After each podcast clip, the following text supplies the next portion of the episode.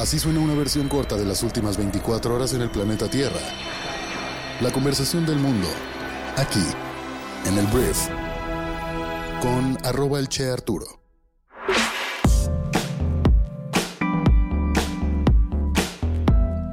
Muy buenos días, bienvenidos a esto que es el Brief para este jueves 8 de abril. Yo soy Arturo Salazar, uno de los fundadores de Briefy, y aquí vas a poder escuchar un resumen con las noticias más importantes para el día de hoy. Muy bien, pues vamos a comenzar hablando de México, porque el día de ayer sucedió el primer encuentro telefónico, por lo pronto, entre la vicepresidenta de Estados Unidos, Kamala Harris, y el presidente de México, Andrés Manuel López Obrador. Y el tema central de la conversación, pues fue el tema migratorio y la crisis política migratoria que se está, y humanitaria, a mi parecer también es humanitaria, que está sucediendo, pues hoy en día en la frontera entre México y Estados Unidos. Lo que se dijo después de la llamada, de la cual no, no se televisó ni se sabe mucho acerca de ella, lo que dijo Andrés Manuel es que em, hay una disposición por parte de México para sumar voluntades en el combate al tráfico de personas y protección de los derechos humanos, sobre todo de los niños y de las niñas. ¿Por qué Kamala Harris fue la encargada de hacer esta llamada? Porque Kamala Harris es la encargada de atender el asunto migratorio en Centroamérica por parte del presidente Joe Biden.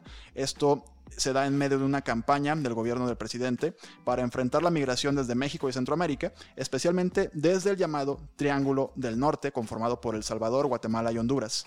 A finales de marzo, Biden nombró a Harris al frente de los esfuerzos de Estados Unidos con México y los países del Triángulo Norte Centroamericano para tratar de detener el flujo de migrantes hacia territorio estadounidense, quienes enfrentan pues todo tipo de problemas en su trayecto hacia la frontera.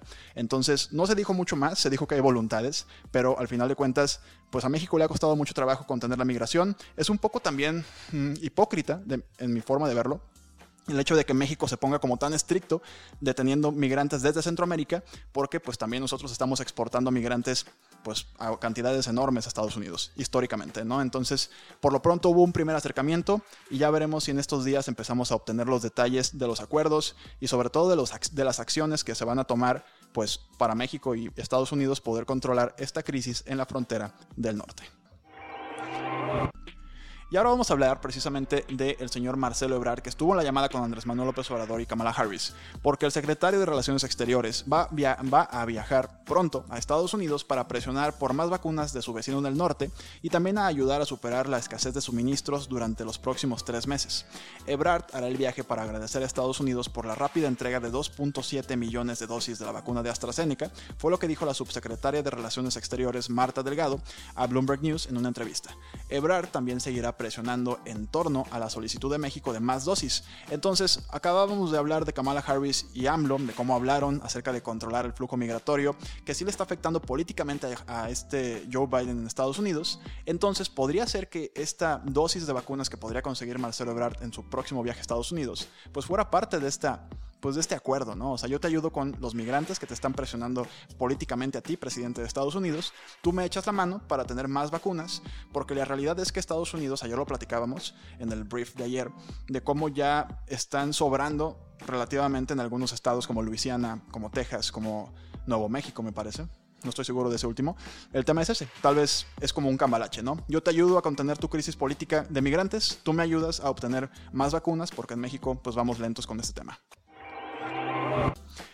Vamos a hablar de violencia en México, porque la noticia es que la violencia creció en 10 estados, pese a un mayor despliegue de la Guardia Nacional. En el primer bimestre del año 2021, los homicidios en 10 estados del país se incrementaron en comparación con el mismo periodo del año pasado. Esto pese a la prevalencia de la contingencia sanitaria y al despliegue cada vez mayor de elementos de la Guardia Nacional ordenados por el gobierno federal. En otros cuatro estados se mantuvo el mismo nivel de violencia homicida del año pasado, y si bien a nivel nacional el total de asesinatos se redujo en este lapso, el promedio diario de homicidios y feminicidios solo decreció menos del 5%. En el primer bimestre del año fueron asesinados en México un promedio de casi 95 personas todos los días, entre homicidios dolosos y feminicidios, y la cifra total de víctimas fue de 5.598 personas asesinadas. Entonces, bueno, la violencia pues no está siendo controlada por la Guardia Nacional, lo cual es algo que tal vez no sorprenda a nadie, pero bueno, por lo menos había esperanzas, como cada gobierno que inicia, ¿no? Nuevas esperanzas de que algo mejor pueda llegar a suceder. Vamos a hablar de Estados Unidos, porque la Casa Blanca y las empresas estadounidenses podrían acordar una tasa impositiva del 25% según funcionarios y grupos empresariales. El presidente Joe Biden ha defendido el aumento de la tasa impositiva corporativa de Estados Unidos al 28% desde el 21% como la principal forma de financiar su plan de infraestructura de 2 billones de dólares, lo cual es súper agresivo. Pero pocas personas en Washington, incluso dentro de la Casa Blanca, realmente creen que la tasa lo logrará o logrará aterrizar ahí, o sea que van a lograr aumentar la un 28%. La Casa Blanca sabía que proponer un aumento al 28% enfrentaría oposición, incluso de algunos demócratas, y está preparada para discutir alternativas, incluida la fijación de la tasa del 25%.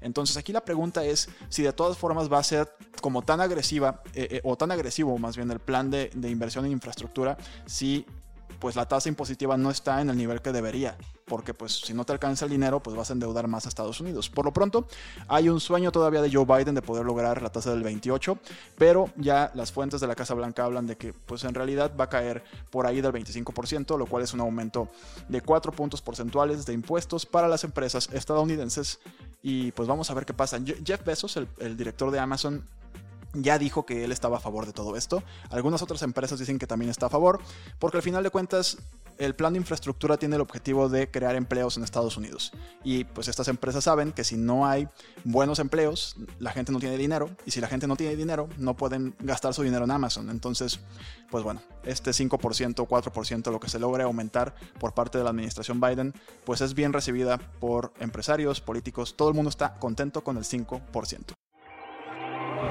Y ahora vamos a hablar de temas geopolíticos, vamos a hablar de los Juegos Olímpicos de Invierno de China del próximo año, el año 2022, porque hay una pues hay un rumor de que está existiendo un boicot por parte de la comunidad internacional de estos Juegos Olímpicos, precisamente para presionar a China por lo que ha sucedido en temas de derechos humanos recientemente, con esta minoría étnica y religiosa que son los uigures, que algunos de ellos están recluidos en centros de, capacitación, dice China, en los cuales se supone que los están adoctrinando. Eh, los defensores de los derechos humanos pues no hablan de adoctrinamiento, hablan más bien de un tema de violación de derechos humanos. Bueno, el tema aquí es que ante todos estos rumores de la violación de derechos humanos y los Juegos Olímpicos y el boicot. Los diplomáticos globales en China, o sea, los embajadores y toda la gente que está de visita, por así decirlo, como invitados de China por parte de otros países, dijeron el día de ayer que ningún país quiere iniciar un llamado boicot para los Juegos Olímpicos de Invierno en Beijing 2022, precisamente por miedo a provocar la ira del gobierno. Es más probable que los altos eh, funcionarios de gobierno se mantengan alejados de los Juegos, pero los atletas y patrocinadores participarán en estos Juegos Olímpicos. Incluso Joe Biden puede haberse enfriado, si alguna vez por ahí tenía ganas de boicotear esto, se enfrió al respecto porque su portavoz dijo que Estados Unidos no está discutiendo un boicot conjunto con sus aliados, lo que contradice la afirmación del Departamento de Estado de que tales conversaciones sí estaban en marcha. Entonces, este es de los primeros conflictos o problemas de comunicación interna que tiene el pues la administración de Biden y vamos a ver pues en qué termina. O sea, al final del día, esto no pasa creo que desde la Segunda Guerra Mundial, cuando hubo un boicot, porque me parece que en la Segunda Guerra Mundial hubo Juegos Olímpicos en Alemania precisamente, cerca de la Segunda Guerra o durante la Segunda Guerra, no estoy muy seguro. Durante la Segunda Guerra no creo, perdón si estoy regándolo históricamente. Pero bueno, el tema aquí es que hace mucho que no pasaba esto y ahorita hay como un enfriamiento con todo el tema China por la tensión económica, por la tensión del COVID, que también el mundo le echa la culpa a China de que ellos fueron los culpables de todo esto, y también por el tema de los uigures, principalmente por esta minoría que está siendo eh, segregada en China. Hablemos de negocios. Vamos a hablar primero de Clubhouse, porque ayer se liqueó en el Wall Street Journal, en diferentes medios de comunicación, que Twitter mantuvo conversaciones en los últimos meses para adquirir Clubhouse, según personas familiarizadas. Si bien las compañías habían discutido una valoración potencial de aproximadamente 4 mil millones de dólares para la aplicación basada en audio, las conversaciones ya no están en curso. No está claro por qué se estancaron. La aplicación Clubhouse permite a los usuarios presentar sus propios programas de radio en línea y los oyentes pueden sintonizar para escuchar entrevistas o paneles de discusión y solicitar participar en chats en vivo. Entonces, lo irónico es que como que si hubo intenciones de compra, pues ahora se enfriaron de entrada, pero ahora Twitter quiere hacer su propio Clubhouse dentro de la plataforma, Facebook está trabajando en uno, LinkedIn también está trabajando en otro, entonces muy extraño como Clubhouse, que al final del día si te pones a pensarlo, Clubhouse es como la radio, es como una red social de la radio, o es como Discord, que es una plataforma que tiene muchísimo existiendo, pero como que eh, el swag o la forma en la que Clubhouse está en su experiencia del usuario fue diferente y ahora como que todo el mundo dijo quiero algo así, ¿no? Entonces, pues vamos a ver quién gana esta batalla. Clubhouse ya de hecho generó una, una forma en la que los creadores de contenido pueden monetizar y Clubhouse no les quita ni un centavo de lo que monetizan. La gente puede pagarle, si yo hago este brief en, Clubhouse, la gente puede pagarme por hacerlo ahí en vivo, ¿no? Entonces, eso está cool. Eh, todavía no lo sacan al público en general, pero esos son los planes. Entonces, Clubhouse primero puso algo de moda y ahora tiene que defender esa moda para que no se los coman los competidores. Muy bien, esta fue la conversación del mundo para este jueves, casi viernes ahora sí. Muchas gracias por estar aquí, por favor comparte este programa con tus amigos y familiares y recuerda descargar nuestra aplicación móvil para que puedas leer más acerca de cualquiera de estas noticias en nuestra síntesis informativa y si quieres conocer más y, explorar toda la plataforma, puedes suscribirte en briefy.com utilizando el código elchearturo, que es mi username tanto en Twitter como en Instagram. Entonces con eso te invito los primeros 30 días para que puedas navegar por nuestra plataforma. Una vez más, gracias por estar aquí, nos escuchamos mañana viernes en la siguiente edición de esto que es el brief. Yo soy Arturo. Adiós.